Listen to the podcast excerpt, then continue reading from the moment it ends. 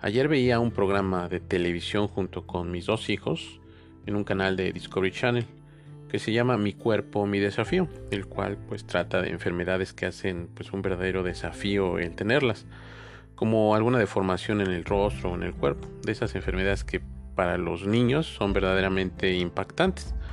Bueno, también para los adultos, pero principalmente les resulta escandaloso para los niños, morboso sobre todo. Mi hija tiene 10 años y me preguntaba por qué hay personas que tienen esas enfermedades muy feas. Y le respondía de la siguiente manera como te voy a compartir en este momento. Ten en cuenta que el lenguaje que uso es para una niña de 10 años, que aunque algunos pensarán que es muy elevado el lenguaje, considero que no. Los adultos ya incluso debemos meter ciencia en las explicaciones de los hechos, pero los niños no tanto. Tú juzga lo que le respondí. Antes de hacerlo, quiero comparar la comprensión de los hechos de la vida como una fotografía de distinta resolución o un video de distinta resolución también, que, vamos, tiene muchas variantes. Quien haya tenido oportunidad de ver algunas películas en 4K y esas mismas películas en, resolución normal, eh, notará que incluso hay pues muchos rasgos del rostro de los actores que se distinguen sin mayor problema pues igualmente las imágenes que tenemos de un hecho tiene pues distinta resolución, así que es necesario meter una pregunta extra a esta primera pregunta de ¿por qué hay sufrimiento y enfermedades graves? Esa segunda pregunta sería ¿por qué quieres saberlo? Pues eso determinará el grado de imagen que necesitas visualizar. A veces ese por qué simplemente es, eh, es no para tener una, cátedra acerca de eso, sino por conversación, en donde un intercambio de información breve solo pues quieras saberlo en ese momento. Esta pregunta de mi hija de 10 años es una necesidad de comprender algo rápido dentro de un programa de televisión como este que les comento de mi cuerpo o mi desafío, por lo cual no quiere tener pues una lección de 3 horas o un semestre de dicha materia. El mejor ejemplo de ello, de este tipo de motivos, es decir, del por qué quieres saberlo, eh, no puedo encontrar un mejor ejemplo que los comentarios dentro de los videos de YouTube o alguna publicación o notas de algún periódico digital o red social, en donde eh, defienden un argumento o dan una noticia o resaltan algún hecho y algún lector encuentra algún detallito que no está pues bien aclarado y le responden claramente eh, porque tienen una postura pues diferente. Pero esos solo son comentarios y metiéndonos en la mente de quien los realiza, todo el argumento de la nota que están leyendo, del video que están escuchando, pues lo desechan, pero no están de acuerdo en un solo punto que les motivó a dicho comentario. Y estimados oyentes, hay respuestas que son o necesitan más tiempo que otros. No es lo mismo querer una explicación del origen del, número pi, por ejemplo, en matemáticas, o el sentido real de la ecuación de la relatividad general de Einstein, o de la explicación de la teoría de cuerdas de la física teórica. Igualmente, estas respuestas de por qué hay sufrimiento y enfermedades graves en la humanidad son igualmente o más complicadas que las mismas teorías de cuerdas, que dicho sea de paso, se dice que son de las cosas más complicadas pues de comprender y de explicar por los físicos teóricos.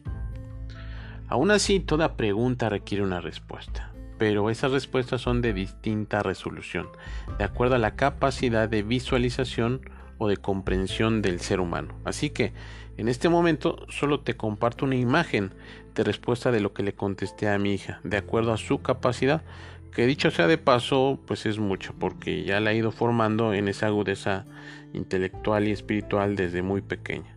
Posteriormente compartiré una imagen de mejor resolución para otro tipo de oyente. Le dije que cada persona que vive actualmente, las cuales son aproximadamente 8 mil millones de personas, eh, nacen con una capacidad espiritual, física, económica, pues distinta producto de lo que Dios determinó como lo que necesitamos para crecer espiritualmente.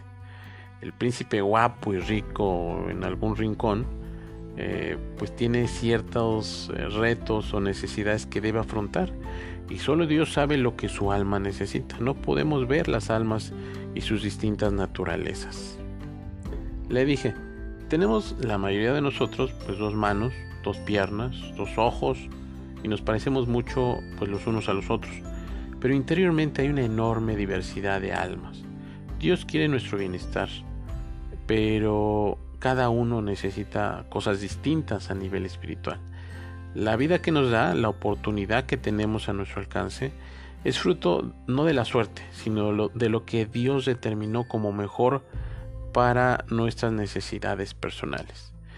Y le continué diciendo que existió una muchacha hace ya muchos años llamada Teresita, que amaba tanto a Dios que quiso siempre hablar de temas de Dios, orar, platicar en comunidad acerca de Dios y no preocuparse por obligaciones que le distrajesen eh, de eso que ella consideraba pues importante. Por eso se hizo monja, eh, la cual pues es una agrupación de mujeres que quieren lo mismo.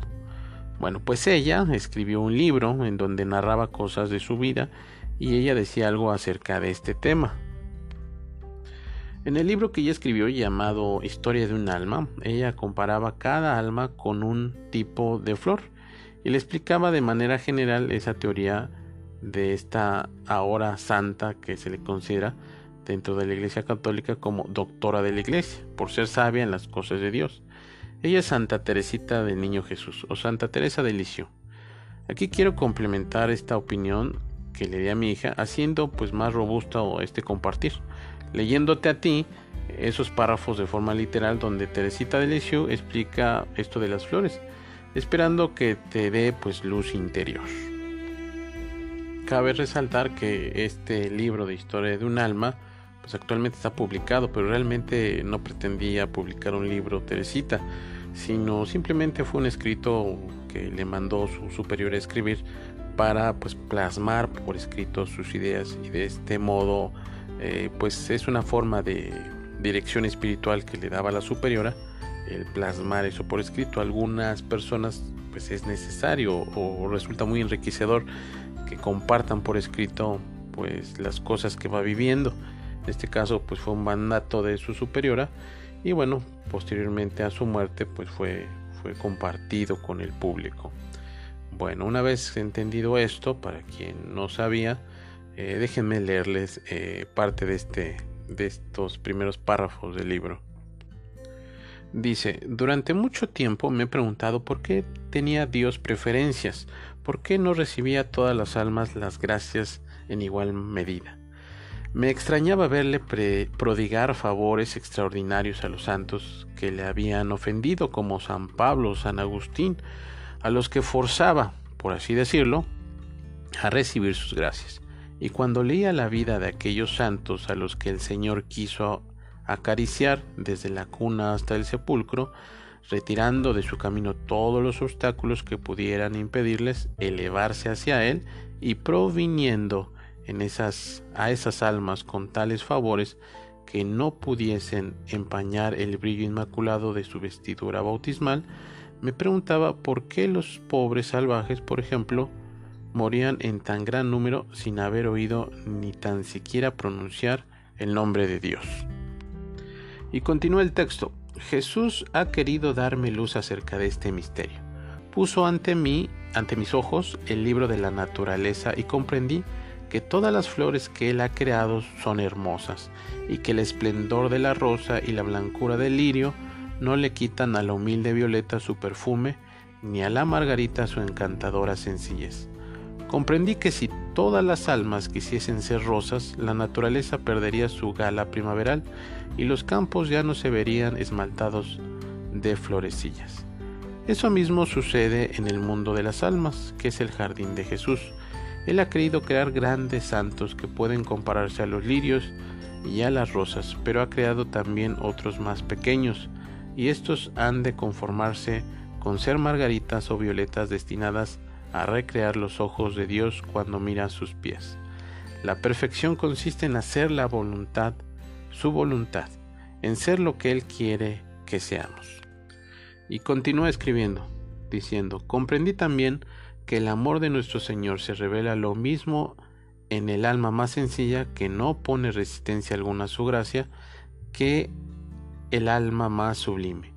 Y es que, siendo propio del amor de el abajarse, y todas las almas se parecieran a las de los santos doctores que han iluminado a la Iglesia con la luz de su doctrina, parecería que Dios no tendría que abajarse demasiado al venir a sus corazones, pero Él ha creado al niño, que no sabe nada y que solo deja oír débiles gemidos, y ha creado al pobre salvaje, que solo tiene para guiarse la ley natural, y también a sus corazones quiere Él descender. Estas son sus flores de los campos cuya sencillez le fascina. Y continúa escribiendo, abajándose de tal modo, Dios muestra su infinita grandeza. Así como el sol ilumina a la vez a los cedros y a cada florecilla, como si sólo ella existiese en la tierra, del mismo modo se ocupa también nuestro Señor de cada alma personalmente, como si no hubiese más que ella. Y así como en la naturaleza todas las estaciones están ordenadas de tal modo que en el momento preciso se abra hasta la más humilde margarita, de la misma manera todo está ordenado al bien de cada alma. Y aquí finalizo esta parte textual de este escrito de Teresita de que públicamente se conoce como Historia de un alma, la cual en verdad se las recomiendo para eh, comprender a grandes rasgos esto, esa teoría de las, de las flores en la vida y de las almas para complementar todo esto que aquí he dicho.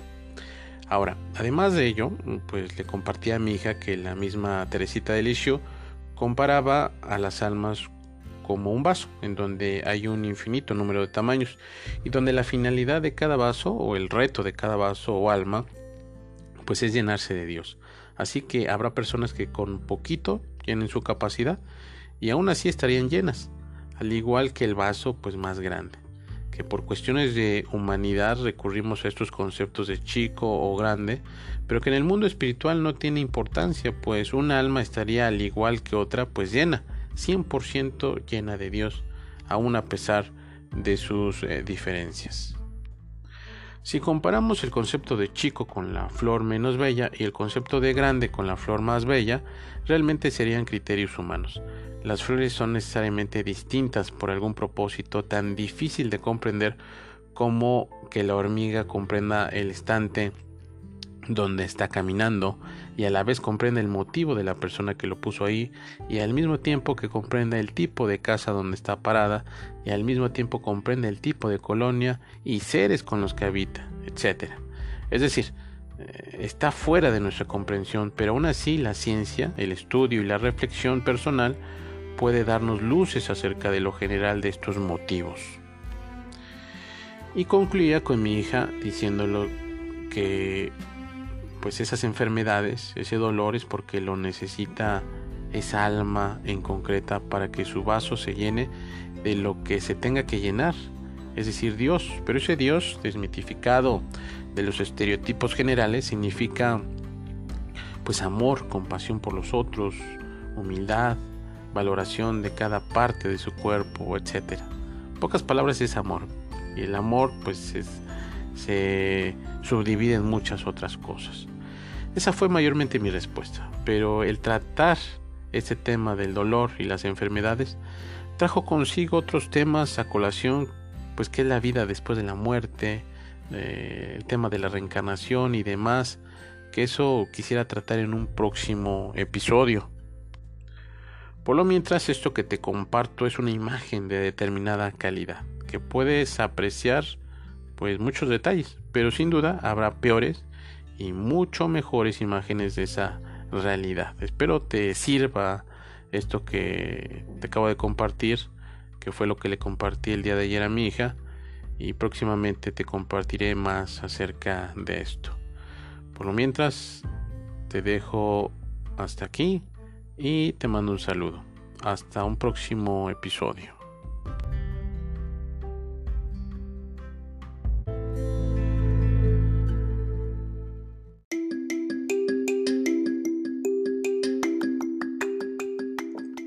David Franciscan es un podcast de dirección espiritual, católico y de inspiración franciscana.